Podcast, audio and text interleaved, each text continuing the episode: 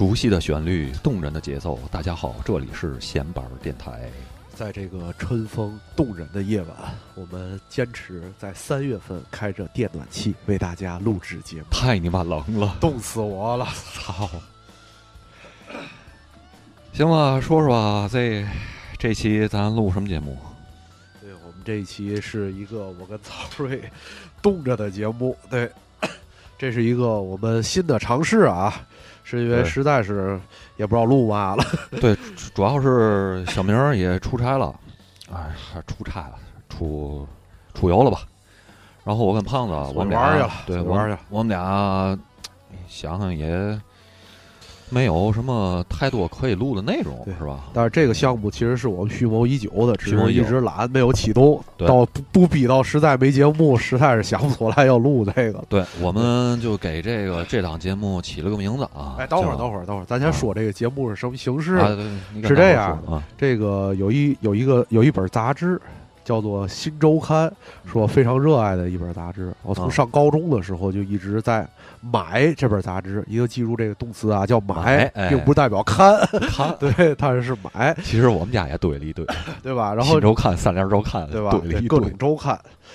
然后这个杂志呢，每年在每年的这个第一期，每年的第一期是一个固定的板块，叫做这个生活趋势报告，就是预示着当年，因为是第一期嘛，预示一下当年的这个生活对哎趋势报告，对。将要发生将即将有可能发生的一个生活的变化，对。各各方各面的各方各面的变化。对。然后我们呢，觉得这个未来的变化我们也把控不了，因为这个信息啊都不对等，我们对属于这信息末端的，都对人家知道剩下事儿，所以我们决定翻一翻他之前的每年的预言。对对未来预生活的预测，看看准不准？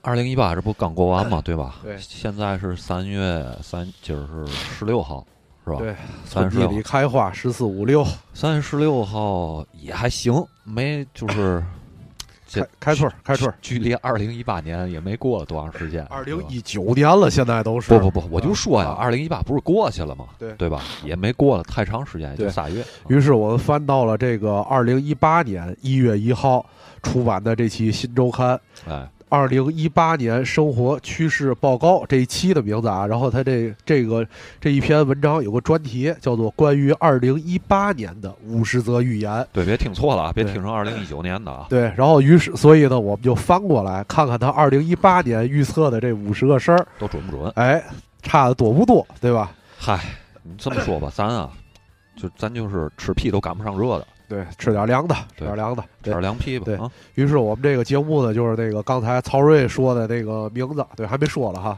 没说没说，对你跟大伙儿说，对我们这个小小的这个简单的节目呢，决定叫做马后炮。对对，就别人哎，别人说完的事儿，我们这马后炮逞能。我们有先班现实包，还有先班马后炮，先玩马后炮还。挺押韵的。哎，行，那咱们这个言归正传啊，开始咱们第一个这个预测的检验节目哈。对，呃，是这样，咱跟大伙儿说一说一下这个具体内容。这具体内容啊，就是我们挨条，它一共有五十条，五十条预言，然后我们啊挨条念一下，念一下呢，就是，哎，我们知道的这个领域，可能准备的时候找了一些这个关于当时的一些新闻的这些东西呢，我们给大伙儿做一下小的一个延伸。你让我们说多深的这些东西，我们肯定是说不出来，对吧？对毕竟不是这么多领域的一个专家。毕竟各个领域都不是专家。Nothing at all。at all。对，也就图个认字儿了。真的，字儿要认不全，这里好多英文我还认不利索，使得囫囵愣念了。行吧，那你来第一条吧。我来第一条，好，对我操，第一条太重要了，嗯重要到我操，觉得啊没嘛好分析咱。咱俩也别一人一条了，对，咱俩你就念着看，我念累了就你来，行吧？OK，对，嗯好，第一条是这样的：十九大后，习近平总书记两次向外向外表示，中国经济长期向好的前景是光明的。对，是光明的，没错。好，这条念完了啊，我觉得是光明的。第二条了啊，对对，这个头一条就是光明的，别说了。我们第二有嘛评论的权利。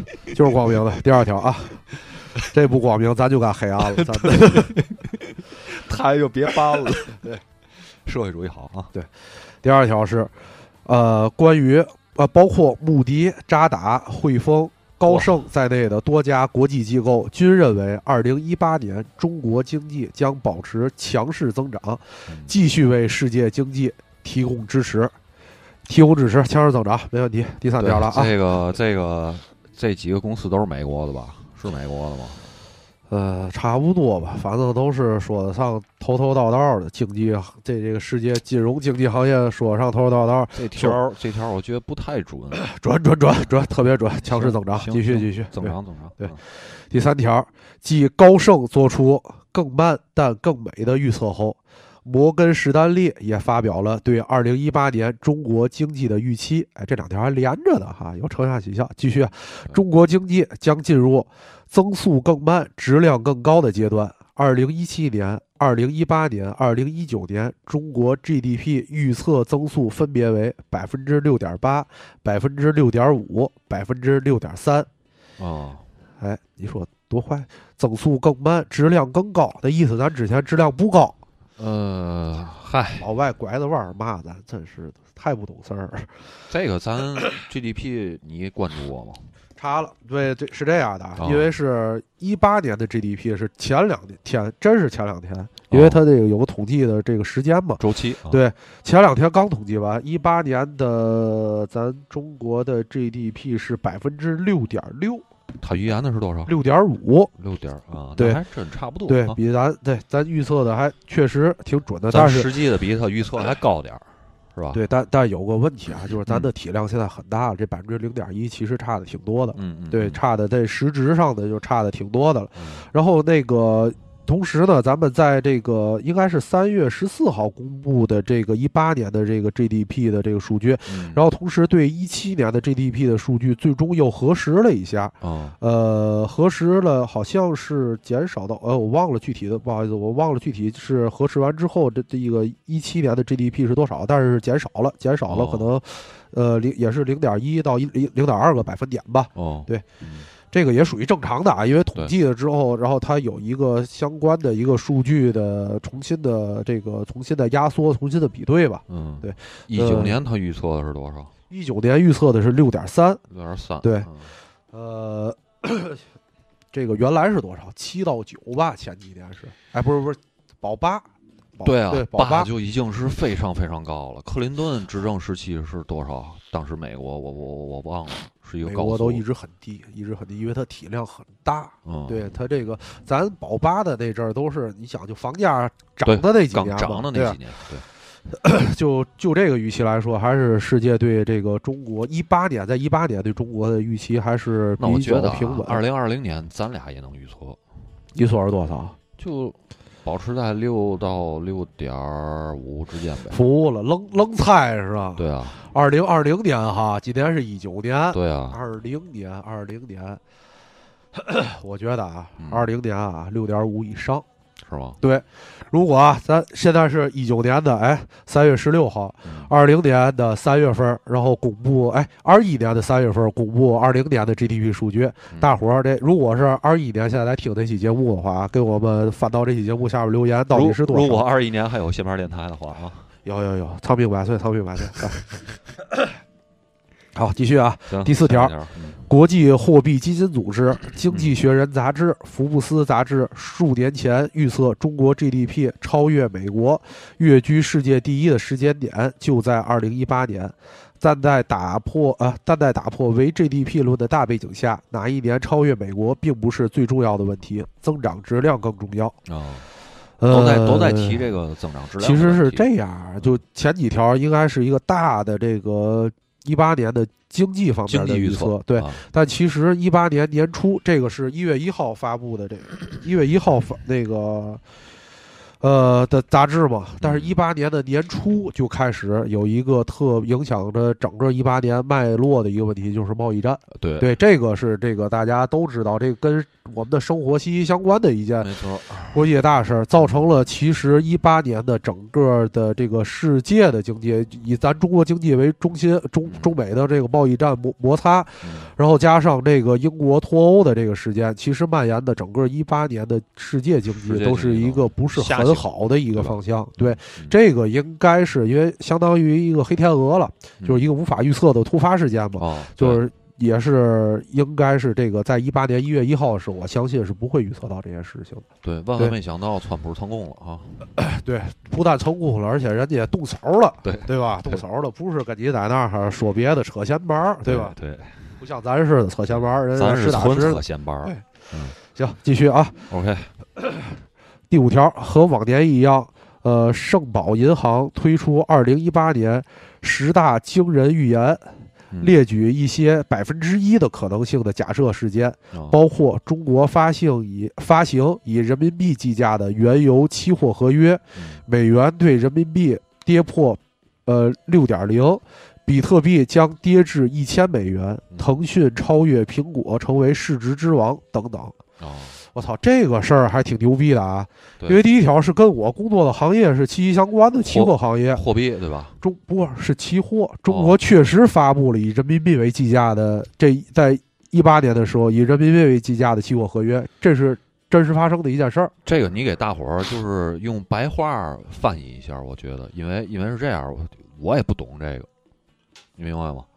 所以这个事儿是是这样的，啊，这个现在世界上主要两大的这个经济的这个预这个相关的数据嘛，啊一个是美元指数，对一个就是期货指数，这个原油指数。哦哦，原油指数呢，一直是以美元为计价单位，嗯那个布伦特原油嘛，嗯呃，英国布伦特原油，还有美国那个、是芝加哥交易所吧，忘了，就那个两个原油指数嗯，是非常重要的两个原油指数，但是都是以美元为计价的，嗯美元、欧元为计价的。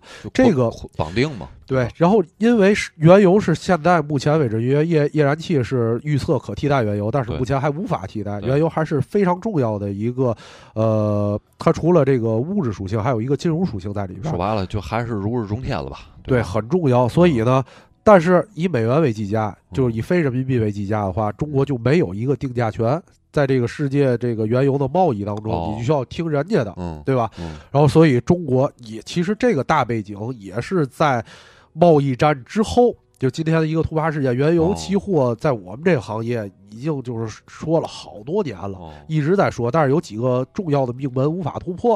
哦，第一个呢，就是咱那个汇率不是自由兑换的，哦咱兑换成美元这个汇率，就是人民币兑美元这个汇率，每年咱大家大家都知道五万美元的限额，对吧？？对，这个不是自由兑换的，嗯你这个就很难来突破，因为原来的所有在行业内的共识就是，这个东西期货这东西不像证券能关门自己玩，嗯，是全世界是一盘棋。哦，对，就是你虽然的那个你标的物有可能不是就你期货合约的标的物不一样，但其实是都是以就那那个中东那几个期货国家那几个原油生产国嗯。为、为主的，嗯。所以一直觉得这个货币兑换这事儿坎儿过不去，嗯。所以在这行业一直吵吵要上，但是一直上不了。但是没想到国家确实是今年咱们由于是贸易战的一个外围的原因吧，嗯，下了一个决心，期货合约真的上市了，而且嗯运行了一呃一年吧，应该是三月份上市的，我记得嗯没错的话，去年三月份，一八年三月份对运行了一年还是很平稳的。嗯这其实是它这个品种上市啊，就咱就这一个新闻来说啊这个品种上市它的这个呃呃它的。哎，有不不好意思，有的措辞我不太能想得明白，这个措辞怎么说？嗯但是就说它的除非经济意义的一些其他的意义，嗯要比这个本身金融的意义要大。哦，对对哦，对，是就是就是这么个概念，大家理解一下吧。我实在是不太了就是不太好用用一个就是就是不违规的措辞来说这个东西。几个人做游戏，我想当老大呗，是这意思吧？也不是当老大，我就想说的算一点儿对，没错就问咱出去踢球去，啊。踢球啊，咱这个踢好？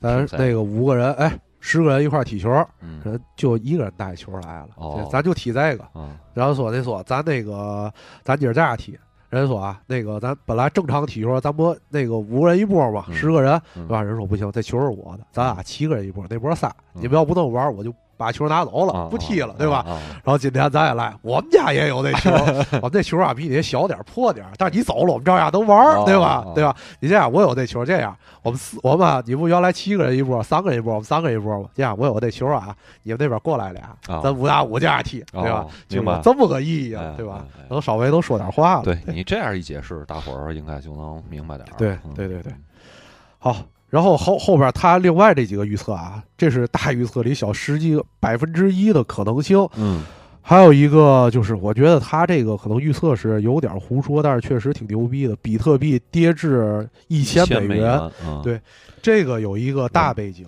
嗯这个确实是够牛逼的。因为什么呢？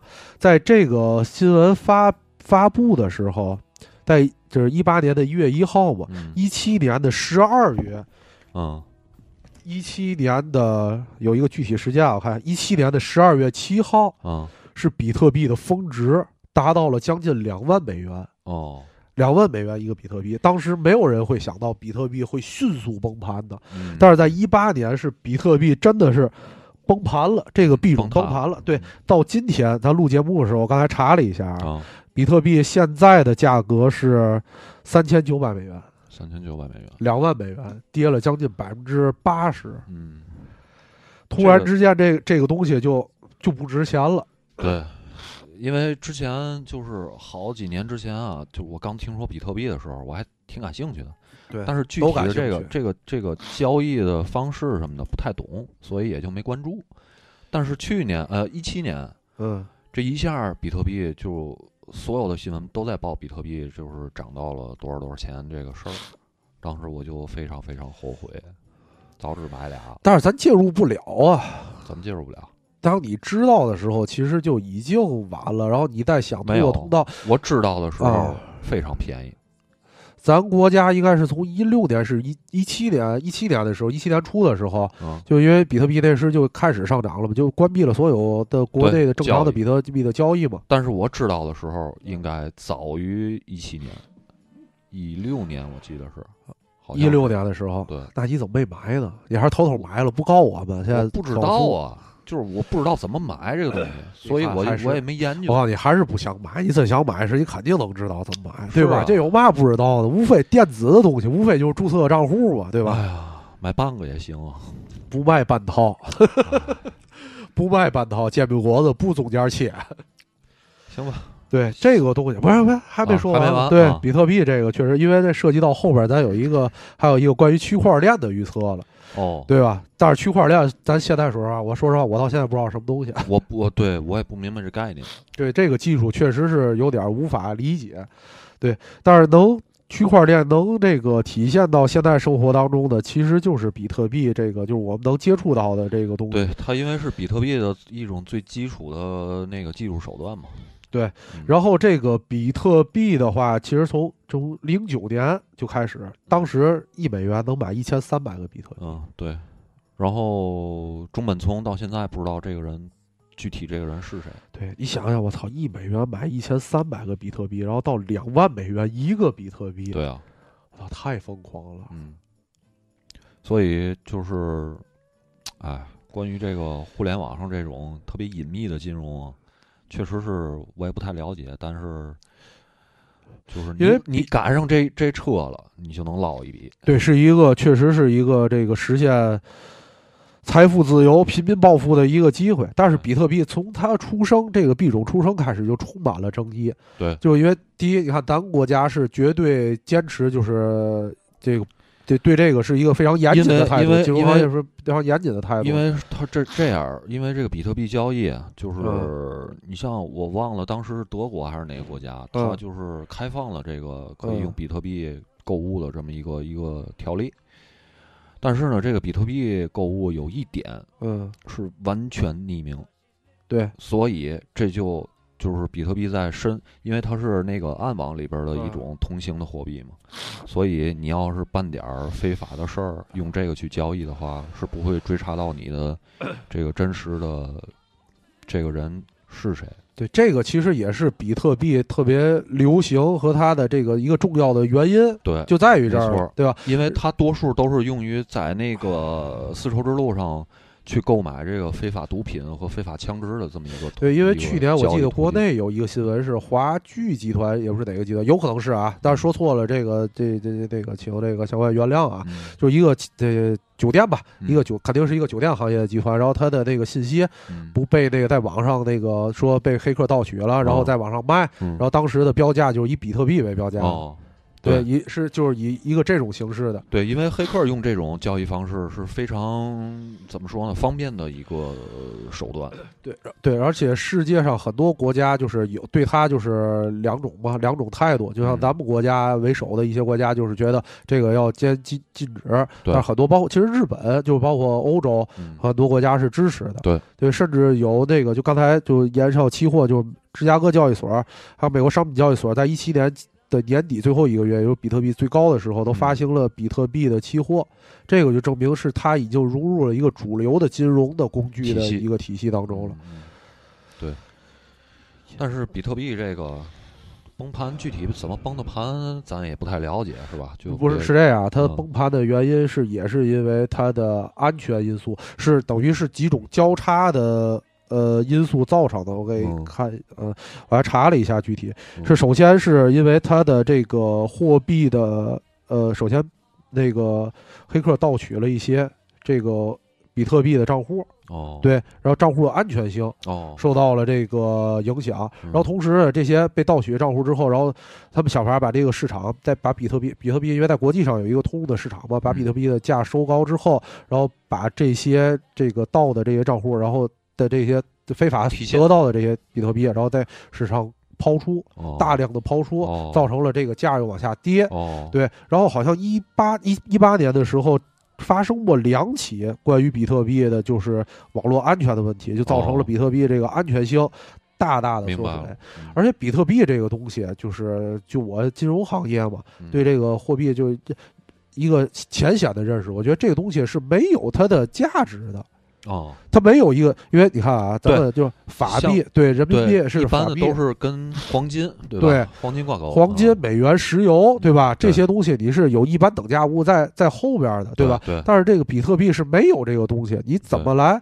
你每个国家发行的货币，就是说包括欧元、嗯欧洲区发行的货币，是以政府信用为背景对，来发布这些东西。但是你比特币这个是没有任何一个背景，可大家开始玩儿行，但是依依然已经到了成为主流的金融的一个工具了，它肯定的方式就不一样了，嗯。内容也不一样了。嗯，所以其实可能啊，但是你想现在现在啊那个不是淘宝上是哪儿就抛售那个挖矿的那机器嘛？大啊，对对，一八年矿难嘛，就造成了就是我买电脑那些配件儿，就好多都是特别便宜，显卡嘛，主要显卡嘛，嗯，就造成了它那个挖矿的成本、电费对，抵不过那比特币了。电费了，嗯。可能但是这个东西，你说但是我之前啊看了一个纪录片儿，我忘了是哪个纪录片儿了，呃，是在冰岛，嗯，冰岛有政府支持的这种挖矿的这种这种大型的厂房，提供给冰岛会干这种事儿，对我觉得还挺，因为就咱国内的基本上就是在云南，嗯。云南那个呃贵州贵州省，贵州省现在是一个咱就是那个云云端的一个省，这整个哦这个省就做云。现在那个咱那个用苹果手机的听众肯定知道那个贵州是吧？对，嗯，那个云上贵州嘛，嗯。那所有苹果云现在国内的服务器都在贵州，都在国内，嗯。都对都都在贵州。嗯，然后包括这个那个鄂尔多斯啊，这些电价便宜的地方，对，然后还有这中间就是在比特币非常旺盛，一六年、一七年的时候，嗯然后中间有很多的这个中间商吧，啊，对？吧？中间商会联系骑驴的，对政府和比特币的矿矿矿公司，嗯然后就是直接跟政府对接，哦，然后给你便宜的就是电价，因为那些就是呃电资源比较丰富，但是整体经济不是很发达的那些城市，就国内的城市啊，会引进很多的那个矿公司，让你过来挖矿来，哦。对，就给你便宜的电价，哦，明白，已经形成了一个产业链儿，对很完备的产业链了。其实，嗯。好，继续，咱们继续咱这个预测啊。嗯第六条是经济学家李道奎预测，房价飞涨暴利，大规模开发然后卖房的时代过去了，但是准二线城市如徐州、菏泽、临沂等人口超过一千万的城市，房价可能会上涨。房价在一八年的这个确实是还是比较吻合的吧？对，因为你像天津的这个房价，现在我我现在也不做那个广告了，所以也不太了解这个天津房价。但是没暴跌，对，但是整体听说就就对涨得缓慢，有时候甚至跌的有一点儿跌的趋势吧。对，但是确实就像这个这个预预测还是比较准的，但是我觉得这个应该是一个呃比较简单的预测吧，应该很多人在两会两会不是说有房产税了吗？是吧？对马上就要这个出台了，嗯，各种房地产的相关政策。这个我觉得对房这楼市来说，应该也是一个影响。对也不知道一九年什么样，嗯，但是其实这个还真是我操，对跟咱这个老百姓想一夜暴富最息息相关的一个事儿，对的 对吧对？除了这个比特币没赶上，房子再没赶上，基本上这辈子也就这意思吧，房子房子，我估计应该赶不上了。赶不上没戏了，没戏吃瓜唠都来不及了。对对，手里这套别再跌就行了。嗯行啊，继续啊，嗯第七条，家具行家具行业、母婴市场、大数据行业、新式茶叶、计算机视觉行业，这五大领域是马云眼中二零一八年最赚钱的生意。嗯，茶叶反正小罐茶是吧，不是，我还特意查这个嗯新式茶叶，你知道是什么吗？嗯，就是那些立顿，不是，咱那那都太传统了，就是那些啊，你同事中午小姐姐要去买的一杯奶茶，哦，就是那种东西，喜茶呀，啊，这个领域对咱俩这大直男太陌生了，因为对对对对我，哎哎，你怎么不爱喝？你这么爱吃甜的，暴吃甜食爱好者，我也喝过，但是就是，啊，也也也喝，但是没有这么哎，对，哎，上瘾。我要在这儿免费做一个广告，嗯我只喝一个品牌的 这个新式茶叶，嗯就是我去长沙的时候。嗯，长沙是一个奶茶之都，哦，对，特别牛逼这个城市的奶茶。因为广州我没去过啊，到现在没喝过喜茶这个东西。因为我作为男性啊，喜茶咱这边也有吧？喜茶、啊有今今年那个、呃今年新开的，在我们公司楼楼下那儿，哦天天我们同事都去排队。没事儿买一杯试试尝尝。呃，不感兴趣，哦但是我在长沙。因为长沙当地入乡随俗，看大家玩儿都排队，然后尝了一个长沙当地品牌，嗯叫做茶颜悦色，嗯有一个奶盖儿茶，嗯太好喝了。嗯，我我喝过奶盖儿的，你爱喝吗？还行吧。我爆爱喝，是，啊真的。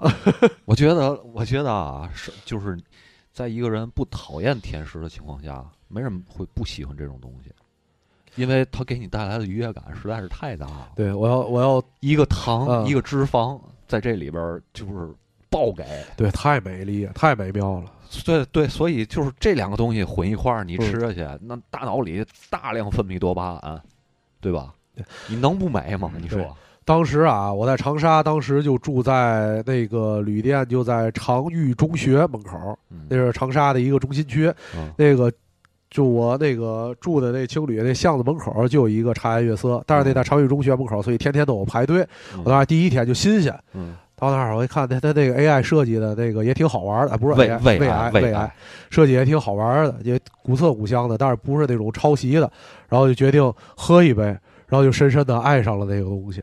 我在那儿当时七天，每天要喝一杯茶颜悦色的奶茶，哦，太好喝了。长了几斤？哎，对，就长沙绝对暴涨对对，对绝对暴涨。辣椒炒肉，对吧？这都不是山茶的东西。然后我回来之后，你听着啊，回来之后因为喜欢上这东西，然后就在咱这儿那阵儿还没有喜茶了，就反正就咱这儿的奶茶品牌有沪上阿姨是吧？对沪上阿姨一系列的吧，我也记不太清楚了。购置了几杯啊，这个芝士的茶，嗯，都是屎，不能喝，哦。行吧，反正我对这个也没有嘛研究，是吧？但确实是蓬勃发展的一个行业。OK，咱啊听首歌，好听首歌歇会儿，然后一会儿接着回来啊。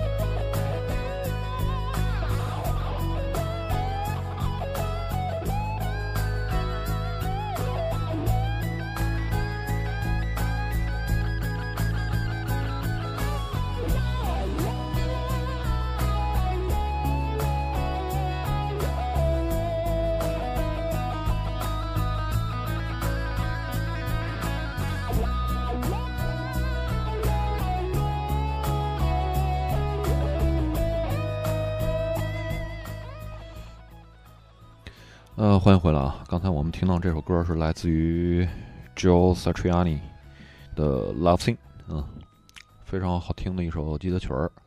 然后我们继续我们的这个马后炮，马后炮马后对炮。嗯，现在到第八条了，对第八条预言了哈。第八条是这样的啊：香港交易所首席中国经济学家、北京大学汇丰商学院金融学教授，操，这么多头衔儿！开头比较多哈，有点啊龙母的意思。巴教授巴曙松表示，香港交易所因应国际趋势反应的需求和内地企业企业融资的需求，调整了上市规则。未来，它将成为新经济公司上市首选之地。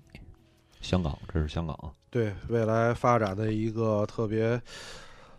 呃，一八年，我想想啊，一八年呃，香港调节的，但是好像还是慢了一步。这个预测对，因为大陆咱现在已经有科创板了。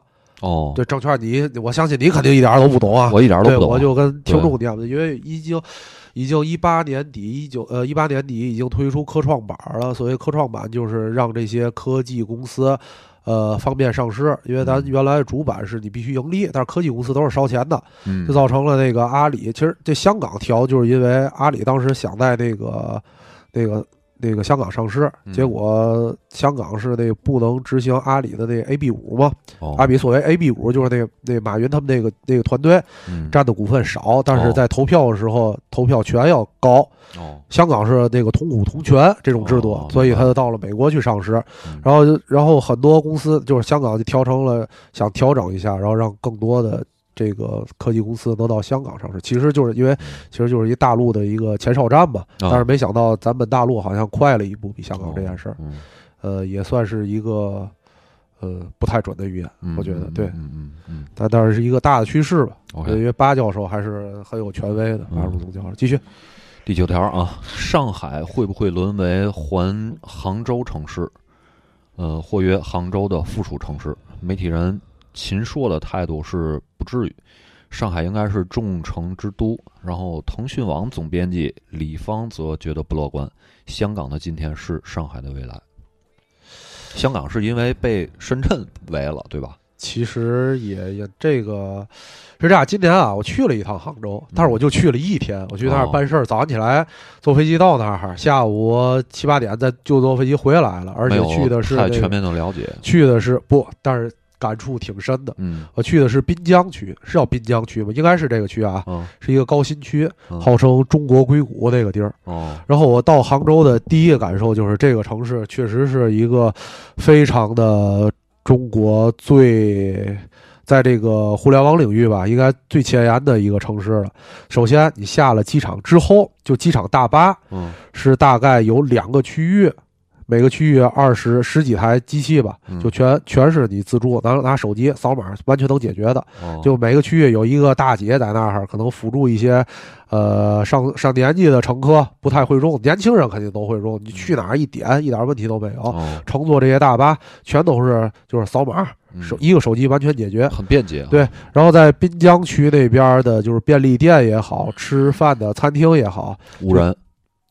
有服务肯定是有服务员的，因为哦很多事儿还是需要有人来干的。你比如嗯机器人服务员，毕竟成本还是高，因为他那儿还是就正常的。现在现在目前阶段正常，但是已经感觉很方便了。比如嗯中午那种就办那那个写字楼之间的那种小餐厅，中午嗯就中午吃那个工作餐的地儿，嗯到那儿就桌子上扫码，自己拿手机扫，扫完之后人就把餐给送过来了，不哦用人服务员过来给你点菜嘛的。明白。对，就造成了我到那儿就，呃，就几个那一个桌子，比如那个四人桌吧，我在那坐了一下，人旁边那些就是人过来，就是人很正常嘛，坐那每个人一扫，扫完之后，你这个桌子上东西也不会给你弄错了，然后你要发票嘛的，直接就直接拿手机就解决了。哦，然后那个便利店就基本上就无人的东西就都能解决了，嗯确实是很方便。嗯上海我应该有几年没去了，嗯，有几年没去了，但是上海的魅力在于，呃，它的这个开放嘛，对对吧？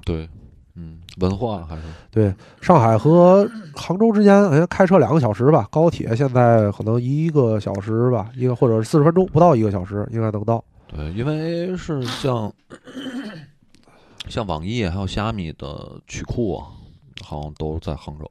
啊，对，这互联网行业都在杭州，中国经济第三，原来就号称中国经济第三级，嗯，但是现在随着互联网行业的这个比重越来越多，肯定会位置上升。嗯呃，未来的城市群确实不好说，因为后边好像还有关于城市的一个预测，是吧？嗯，对，那我就念下一条啊，了来，你放大念行不？咱俩一块儿看，你家我嗯看不见了，我也看不见。服务了。行至于广州，有人说它已经脱出跌出了一线城市之列，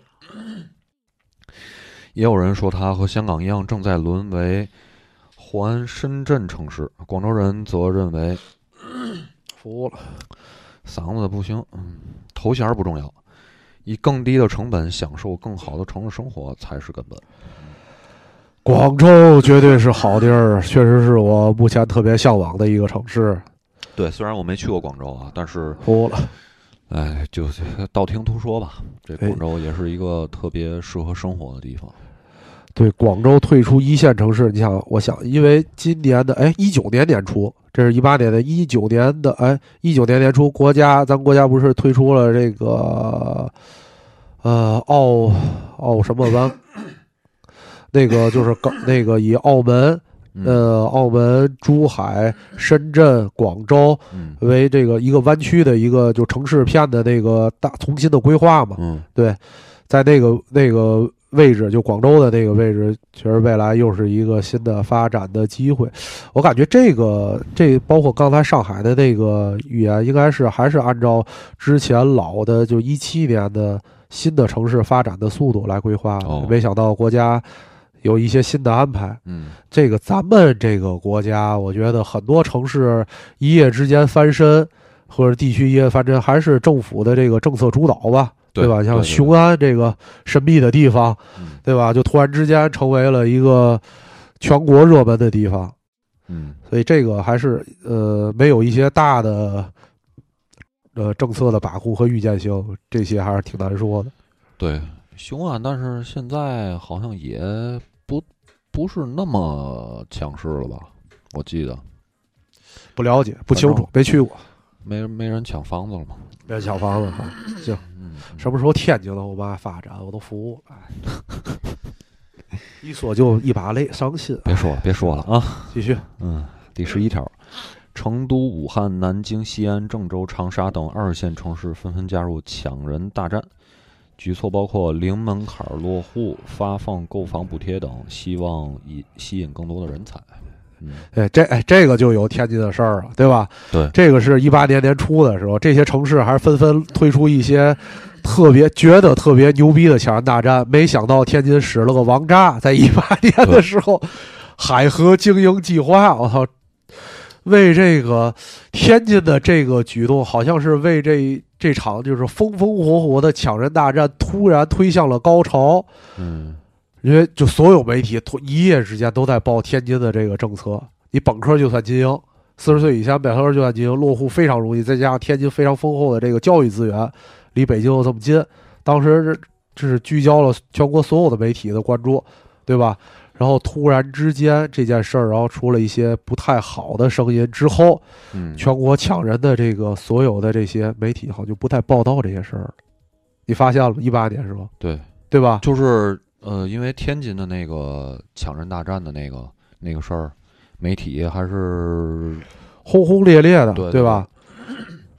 但是后续就没有太多的报道。对，因为天津当时由于太出名了，这个这个行动啊，一个王炸，然后再加上他的一些，就首先它这个政策有点极端，对吧？嗯然后再加上它这个天津的这个地理位置和它的一些其他的特殊背景，造成关注度特别高。直辖市你说那些刚才那些是省会城市，可能是明星城市，但是直辖市在政策方面的意义跟别的城市还不一样。然后突然之间的，所有人都在关，所有媒体都关注这个这天津的这政策，然后天津这政策呢，哎，又这么不争气，哎，出现了好多漏洞，就哎系统上的漏洞，嗯朝令夕改。嗯这个突然之间这政策早上起来发布了，转天又突然之间加了很多的补丁，这个政策，然后大家又更觉得更把这个目标关注你了，对吧？这个天津政府的这个执行能力啊，各方面的，对吧？就造成了很多负面的消息发这出来，出来之后，然后这件事就戛然而戛然而止，对吧？？凉凉。凉凉，但是你像我现在在公司上班，在北京，然后我前前些日子听 HR 说的，啊就是公司针对这个人才落户，嗯也有一一系列的政策。你比如说，你在北京上学，然后硕士毕业，嗯然后是呃是它有一个时间的限制，啊必须是哪年之后的，嗯哪年毕业之后的，嗯我忘了是哪年了。他说了一个年份，嗯你比如就是我随便说吧，嗯就是呃一五年之后啊啊，这就瞎说一个，一五年之后，然后硕士毕业，在北京，嗯然后社保什么的满多少年，嗯你就有资格啊，申请北京对申请，就公司就替你申请了。不是还得排队吧？你是有资格申请，对排队去排队，对吧？然后我就听 HR 是这么说的，说那个你这个可以给你报上去，但是呢，成不成得了成不了这事儿就另说，因为成功的概率可能不会太高。对，排队的不定多少人了，对吧？对对就跟我那个 OPPO 退押金似的，两千多万人，我操，退到哪辈子我可能死了之后，他不见得退，然后就看我跟 OPPO 这公司哪个先死了，真的。对。OK，我们来下一条啊。哎，对这个啊，我再说最后一句，啊因为当时在也是在今年的时候，结合上面广州的那条新闻，嗯就是其实抢人大战这件事儿啊，全国并没有停，只不过啊就不这么铺天盖地的报道了，都在下边暗使劲儿，对吧？哦然后广州当时广州这个城市啊，在说了就发表了一个言论，嗯，言论就说广州这个城市已经在抢人大战中投占到了先机了，哦就是因为它的。人文也好，美食也好，哦工作环境也好，机会也好，经济的发展程度也好，各个方面都是这些比较有诱惑力的实力，嗯不需要在政策那种降低门槛儿来这种方式来抢人。明白了。这个确实是以后未来的一个发展的呃这个抢人的这个人才流动的一个趋势吧。再回来看看咱的天津，对吧？因为是这样，哎就是每个城市的这个发展潜力啊，我觉得大伙儿应该稍微了解一些这些知识，应该就 都能明白自己想去哪儿。不了解，你在那儿待就行。你说咱自己对吧？你现在在北京，我现在在天津，反正我跟同龄人、周围人聊天，包括我们单位的新的有很多那个社招的新同事嘛，年轻的孩子好多外地的，嗯一问为嘛在天津？他说毕业了，上两天班啊。再问电在天津不电走，都都电走。对，哦包括咱天津本土的各位大哥们，一问在天津干嘛？待太没劲了。对，这个，嗨，咱就不唱衰了啊。啊来，继续继续。对念下一条，第十二条啊，我这稍微电乐小点儿啊。OK，科尔尼资讯公司认为，中国城市交通领域正在成为下一个创新风口，智能交通将是万亿元级的市场。无人驾驶只是先走了一步，是人工智能在交通方面应用的一个亮点或者说热点。无人驾驶一八年也没先走了一步，我也没看马路上有无人驾驶。前两天，前两天那个特斯拉不又有一辆无人驾驶车出事儿了吗？是无人驾驶吧？我记得，我没太关注这新闻，没注意到。嗯，对，是有的，我记得是有这么条新，闻。我觉得这个所谓的新兴出行，应该就包括，呃，自行车，对吧？这些，对吧？然后包括这些自行，车现在都凉了，这不那阵儿还没凉了吗？哦哦，对吧？对那阵儿谁能想到自行车能突然之间就凉了呢？嗯对吧？下一个新闻就是自行车。对吧？那鉴定鉴定。第十三条啊，随着悟空单车，然后三 V Bike、钉钉单车、小明单车、酷骑单车、小蓝单车等纷纷倒闭，共享单车行业面临一个终极问题。二零一八年，摩拜和 OFO 这两大巨头会合并吗？也许真有可能，请参考滴滴和 Uber、五八同城和赶集网这两对冤家的前车之鉴啊。这个预言应该是不准确的，对吧我觉得这是准确的。？OFO 完蛋了。对啊，其实没 OFO 合呀，呃是这样，它的这个预测的方向应该是这个。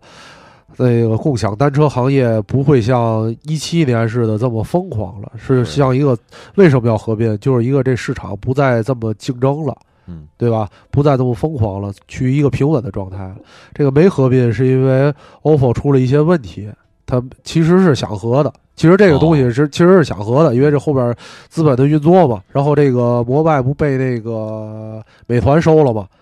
嗯，然后 OFO 当时开始就是也是想和想开始美团想收摩那个 OFO 的，OFO 后来因为这个没收了，然后又改收的摩拜嘛。哦，然后之后当时也是想和，但是就是最后没和了，然后 O 拜 OFO 就以这种方式黯然退场了。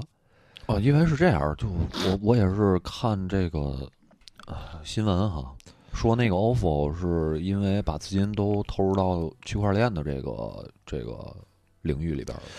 我觉得啊，OFO 失败重要一个原因就是他妈自行车太难骑了，我骑靠，我服了，真的。哎，就传说中的下坡都得蹬，真的，下坡得使劲蹬，太要命了，我好不。容易找到一个车没坐的，这基本上啊，就是你没有车把。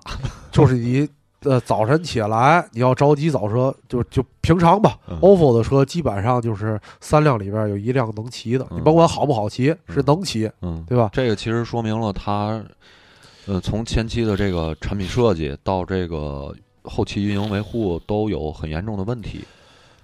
对，主要就是它的这个产品设计，它 OFO 是它的从学校出来的嘛，它应该当时没想到哦你在学校里边，因为嗯我当时记得特别清楚，OFO 当时出来的时候，我当时是在武汉，我忘了是一五年还是一一六年了，当时。嗯因为当时只有几个学校，当时好像天津市南开是天大，就是天津前有的。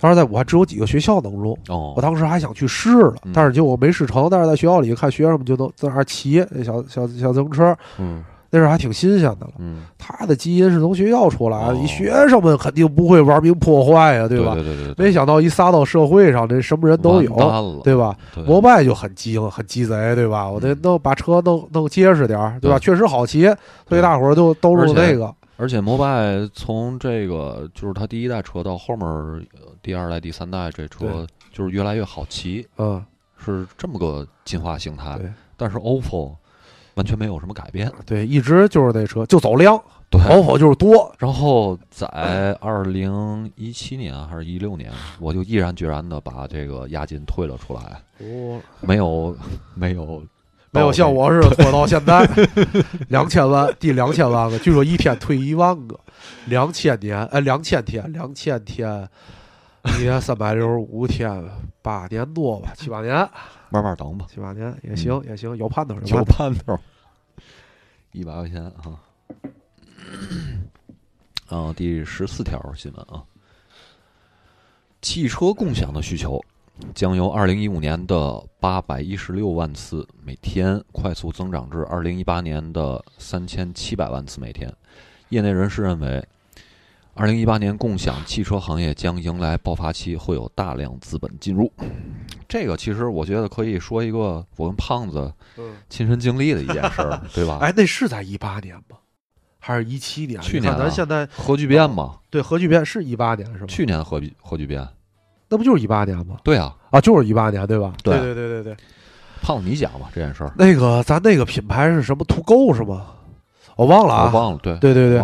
北京在北京，我对，们有一次我们两个一块儿去去看核带，对核聚变，那是东几东四是吧？不是南亦庄了，亦庄是吧？对对对。特别难的对对对对，坐地坐地铁去亦庄看完核聚变出来之后，嗯然后要到地铁站，觉得我靠都是人，不想坐地铁。是因为我们两个人啊，就是在核聚变上买了几几个大部头的书，对，大件儿办了点大件儿，消费 消费了。然后从他那个核聚变的当就是现场那个会展中心啊，走到地铁站就是是一个挺远的距离。我们俩由于特别懒，然后呢，后面你接着说，对，然后就突然在马路边上看见了一个新型的这个共享汽车汽车哎，当时特别激动。对对，因为去北京我没开车呀，哎，一看有这个，太激动，赶紧拿出手机扫码，对扫扫完之后发现，我操，一步步注册就有点麻烦了。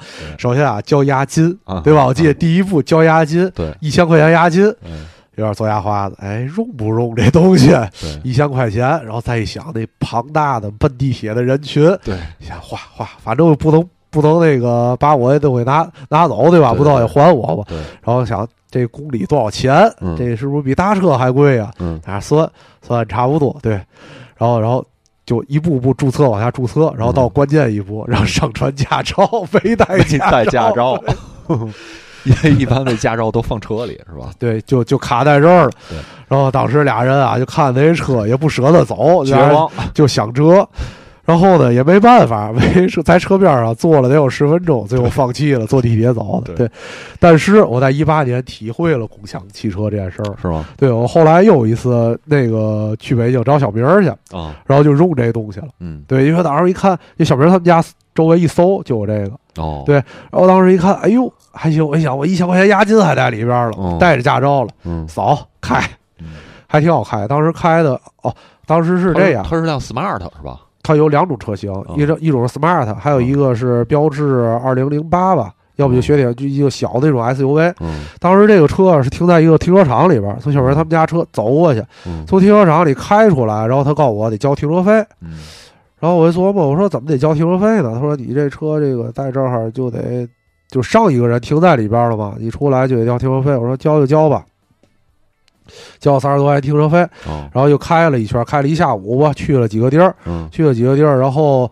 最后它有一个停车围栏，电子围栏，你嗯必须得停在哪几个区域里嘛。嗯最后我也是停在了一个收费的一个停车位里边，嗯但我停那儿就走了，花了不到一百块钱吧，开了一下午。哦比大车稍微贵一点，但是也挺好玩体验一下吧，体验一下这个。然后天津也有回来之后，但是没试了。嗯但是据说好像我听看新闻，一八年底的话，这个因为互联网行业就是你所处的这个行业没有资金了，啊互联网行业各各个的产业方向不都在倒闭裁员吗？裁员对吧？裁员对，嗯寒冬嘛，对好像有几个这个共享车的品牌也是在就突然之间倒了，资金嗯资金断了。嗯然后就我这一次体验吧，觉得还行，挺方便的。说实话，觉得挺方便的。这个其实是针对这种经常出差，就是商商务的需求比较高，我觉得不是，真不是商务需求。这一看你，因为你也不开车，你对这个。它肯定不是商务需求，因为它都是 smart 或者是那种小车，没有人会那种有商务需求的。哦，就是那种你看在北京这种城市搭车呢，又你可能会开，突然就开不了二十四小时车，因为你要开二十四小时，你比如旅游，我要出去旅游，我就甚至都租车了，啊，我对。就租一天，对，对吧？嗯。因为可能开个五六个小时，去这么几个地儿要办几件事儿，嗯。对这种需求来说是挺方便的。嗯。因为你去这几个地儿，你要搭车吧，你得搭好几次，嗯。对吧？成本第一成本比较比较高，第二你可能有东西拿着不方便。嗯但是你租这个车五六个小时，可能花个不到一百块钱，嗯还挺方便的去这些地儿。嗯对，嗯还是一有一定的市场的需求，但不是特别高，我觉。得对。嗯，然后第十五条啊，罗兰贝格管理咨询公司的报告显示，中国目前已形成六百二十五亿美元的共享经济市场，并保持百分之五十四的高速增长。到二零一八年有望达到两千三百亿美元，在全球共享经济中的占比由百分之三十三提升至百分之四十四，成为领军力量。嗯，共享，共享经济，对具体的数据我们就拿捏不到了。但是啊，生活中特别切身体会的一件事儿，就是我的闲鱼已经基本上取代了我的淘宝了。哦，对嗯，这个确实是，就是闲鱼就是共享经济的一种表现形态嘛，对吧？二手嘛，对，二手嘛，就加上也没钱嘛，对吧？对，继续继续，下一条啊，这个世界越来越数据化了，平均每分钟全世界就有九十万人次登录 Facebook，发出超过四十五万条 Twitter，有一点五六亿邮件往来，以及一千五百万条信息交流。我们创造的数据量每两年就会增加一倍。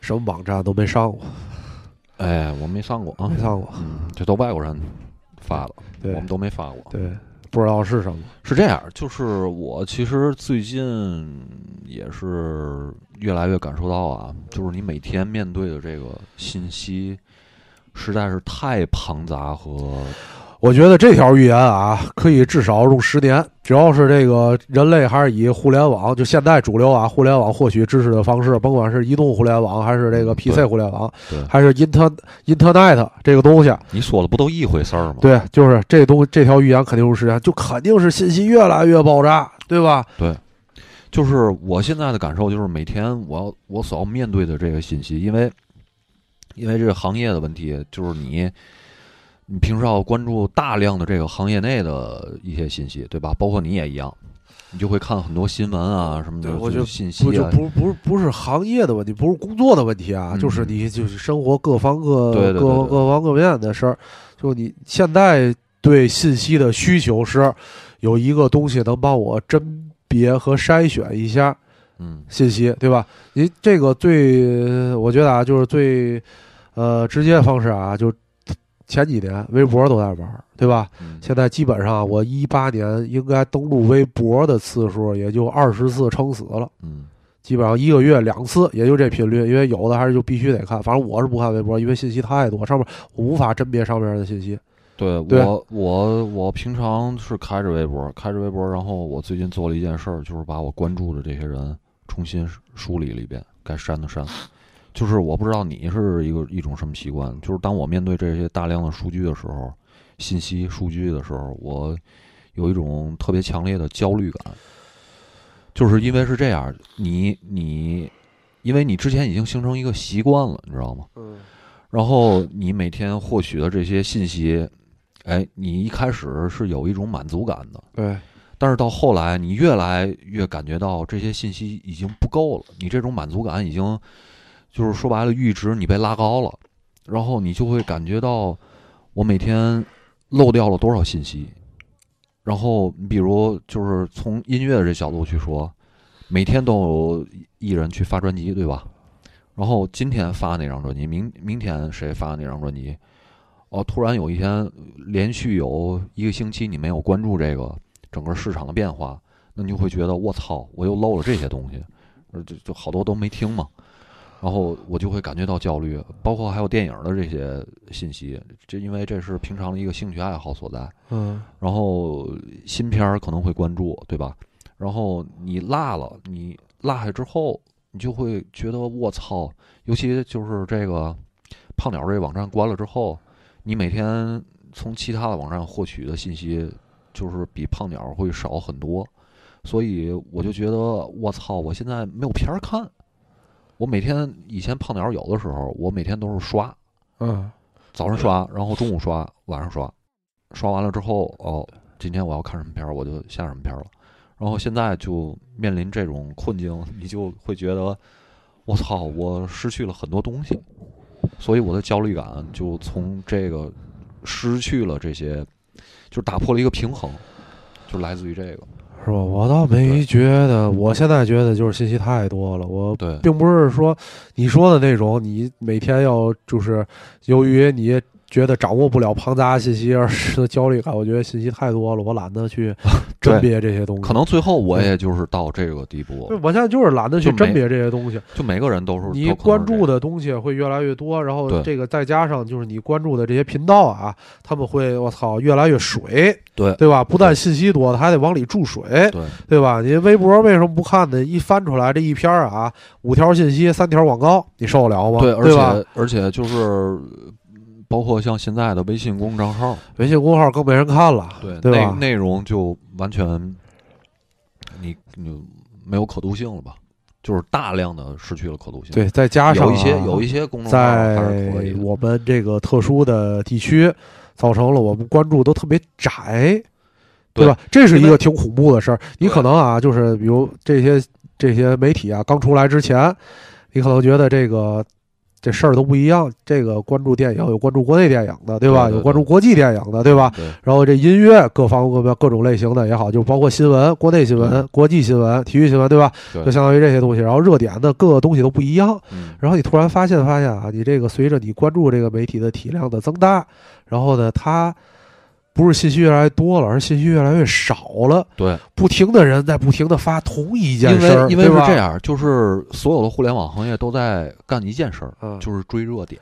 对。今天比如有一个什么热点，所有的公众号都在刷，对，你就是对吧？对你造成了你，我操，就是很很让人很就这个其实也是咱之前说过的，这个互联网去中心化的必须要有的这么这么个过程嘛。嗯。因为互联网诞生就是因为就是呃，它的目的是去中心化的，但是现在的这种发展的态势来说，就是越来越中心化。我们所看到这些信息，对吧？我们所关注的这些事儿，关注了你，包括你关注的公众号啊，这对，这是一个那个对，这是一个我们的特特特殊特殊原因造成的嘛，对吧？嗯呃，就最简单的啊一个，昨天啊，咱们那个群里边都在说这个世界人民都在关注的这个惨案，啊，对吧？对对吧？新西兰的那个惨案，对，但是我呢，就是因为上着班儿，嗯，然后也没空看你们在群里那些聊天那些记录，嗯。但是我呢还挺想知道这件事儿的这个来龙去脉，大概其的目前的进展，对吧？嗯然后就打开了这个，先打开了公